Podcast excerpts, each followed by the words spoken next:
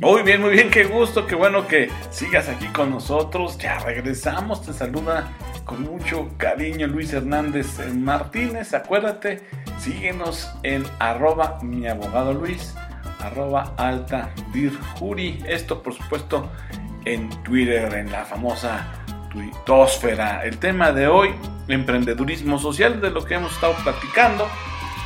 Ya llevamos dos momentos platicando sobre el emprendedurismo social.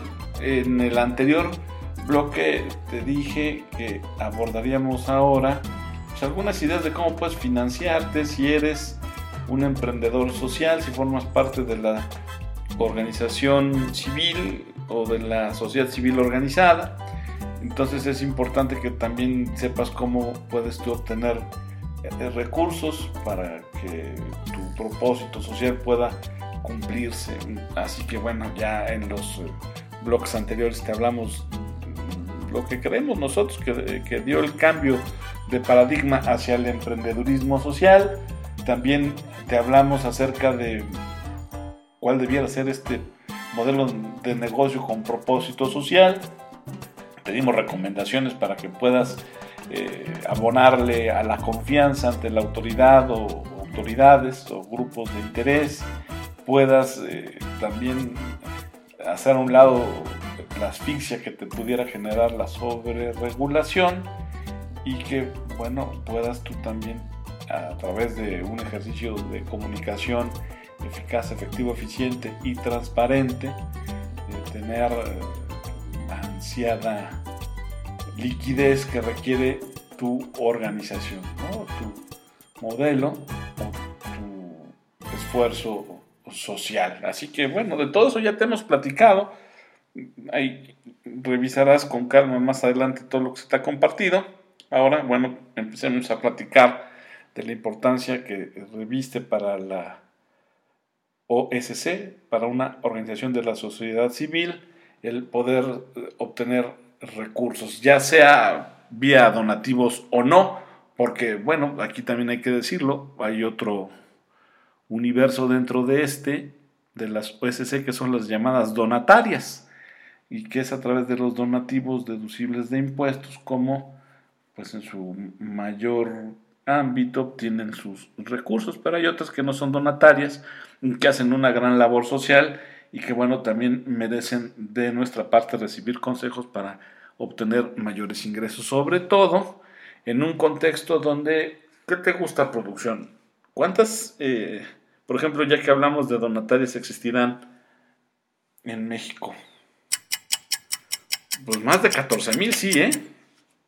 Más de 14 mil donatarias autorizadas, por supuesto, sí existen en México, por lo menos en lo que va del año, sí podríamos hablar de un universo que va de más de 14 mil donatarias, ¿eh? entonces imagínate, esto eh, eh, es importante, y más cuando le agregamos la palabrita autorizadas, porque para estar autorizadas, por supuesto, tienes que cumplir con todas las regulaciones que la autoridad, en este caso Hacienda, el SAT, te imponen y que pues es tu obligación atender y cubrir, porque ya de bote pronto hay cifras oficiales que nos dicen que al menos al cierre del primer semestre del año y por la exigencia de requisitos y obligaciones del SAT para que puedas obtener donativos deducibles de impuestos, más de 100 organizaciones de la sociedad civil, más de 100 organizaciones que entran dentro del rubro de emprendedurismo social cerraron. Punto.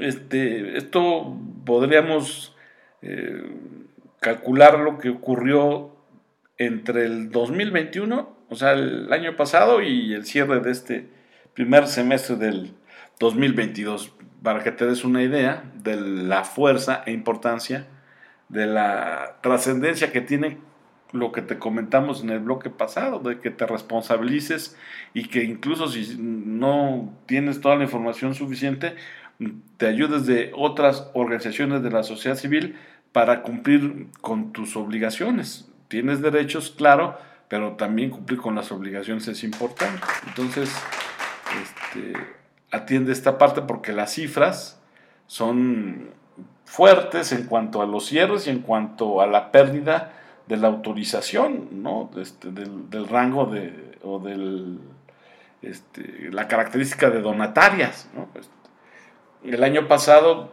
casi 80 organizaciones que tenían su carácter de donatarias pues, perdieron la autorización. ¿eh? Y ya en lo que va de este semestre, primer semestre del 2022, alrededor de 30 también ya perdieron la autorización de donatarias por, no llevar un adecuado control ni cumplimiento de sus obligaciones fiscales. Entonces, recuerda pues que dentro de la organización civil o dentro de las organizaciones de la sociedad civil eh, están las donatarias, ¿no? las sociedades que pueden ser fideicomisos, asociaciones sin fines de lucro, que tienen la autorización del SAT justamente para recibir donativos deducibles de impuestos y tendrán que, para seguir vigentes con esta característica, pues cumplir con sus distintas obligaciones fiscales. Por eso no solamente es importante que entiendas la relevancia de atender tus eh, obligaciones, sino que también es importante que entiendas la trascendencia de allegarte de recursos propios, ¿verdad? Las organizaciones de la sociedad civil, sean donatarias o no, tienen, sí, claro, un propósito social que cumplir, pero al mismo tiempo tienen algo en común. Te digo, seas donataria o no, pues el allegarte de, de recursos, ¿no? Entonces estos nuevos modelos de gestión de los que te venimos hablando nos tendrían que acercar más a dialogar, a tejer soluciones, pero que no provienen solamente de las personas o del ciudadano que te pueden dar dinero.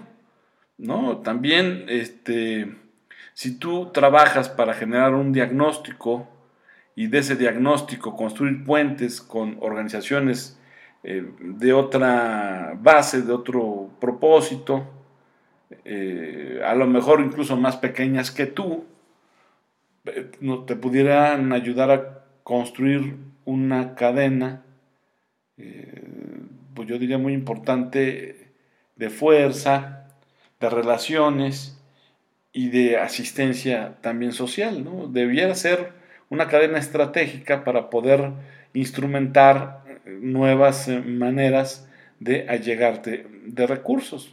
Es, es importante que entiendas que no solamente pidiendo a través de donativos es como tú puedes hacerte de dinero, ¿no? La colaboración colectiva, la manera de, obtener recursos por este esfuerzo que implica trabajo en equipo, un, liderazgo en equipo, un liderazgo colaborativo, pues es el nuevo enfoque de todos estos emprendedores sociales.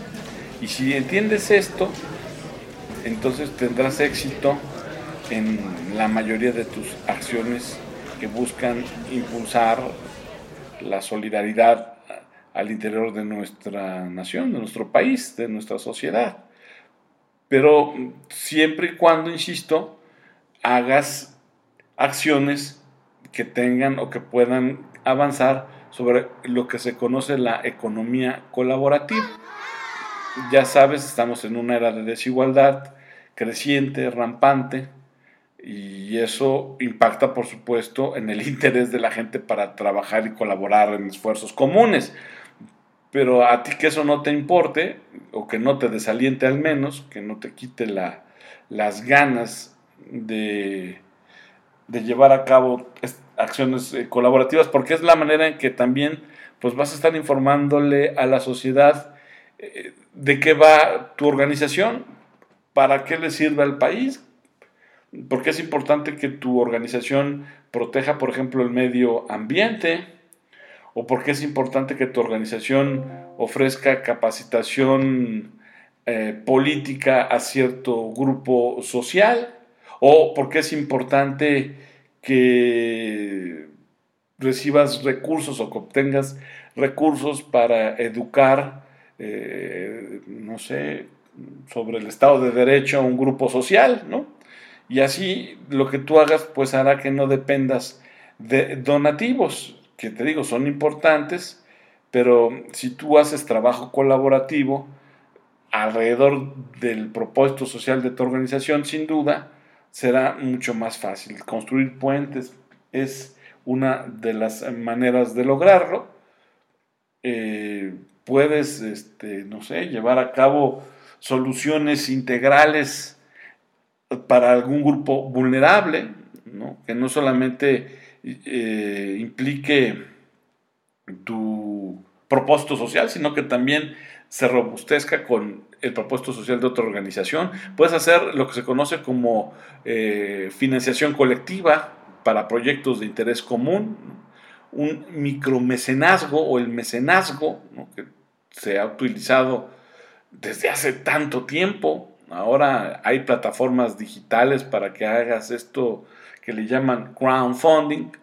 Entonces, este, ya sea que utilices plataformas digitales para obtener ayuda de la colectividad para tu propósito social en específico o que trabajes en estrategias de micromecenazgo o de mecenazgo para que de manera colaborativa este, obtengas recursos para tu organización. Acuérdate, el voluntariado aquí es muy importante, pero también el voluntariado necesita de información para que pueda eh, con ahínco, con interés, eh, dedicar su tiempo y sus horas a tu propósito social.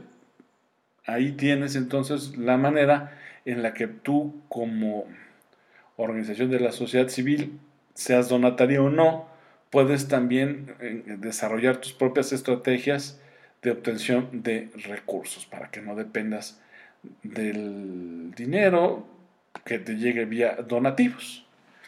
Es importante entonces que entiendas que el emprendedurismo social ay, abarca muchísimas eh, arenas, muchísimas tierras, abarca muchos conceptos, pero lo más importante es que no te olvides, porque es desde la perspectiva de la que te hablamos, que para salir adelante requiere de contar con una alta dirección profesional o profesionalizada. Y es la visión que nosotros aquí, por supuesto, te compartimos. Y bien, y ya que estamos hablando de emprendedurismo social y que nos acercamos al cierre de nuestro programa, creo que es el momento de dejarte un eh, homenaje a Nezahualcóyotl a propósito de la sociedad, de lo que vamos a dejarle al mundo, lo que vamos a dejar sobre la tierra, es justamente un poema que Netzahualcóyotl tituló Recuerdo que dejo.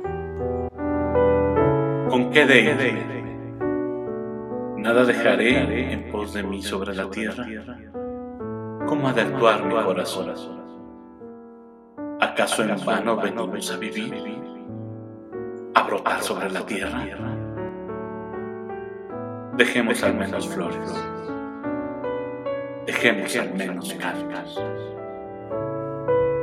Poema de Netzahuatcoy, yo recuerdo que dejo. Soy Luis Hernández Martínez. Gracias, gracias por estar aquí con nosotros. Sigue disfrutando de tu viernes, viernes. Disfruta, sonríe y recuerda, sé feliz porque dicen que la vida es, es muy corta. Hasta la próxima.